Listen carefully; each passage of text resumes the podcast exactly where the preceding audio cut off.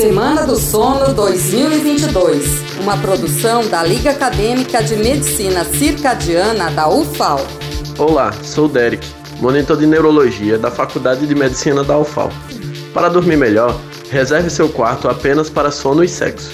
Use outro ambiente da casa para trabalhar, estudar, ver TV ou redes sociais, pensar nos problemas ou qualquer outra atividade.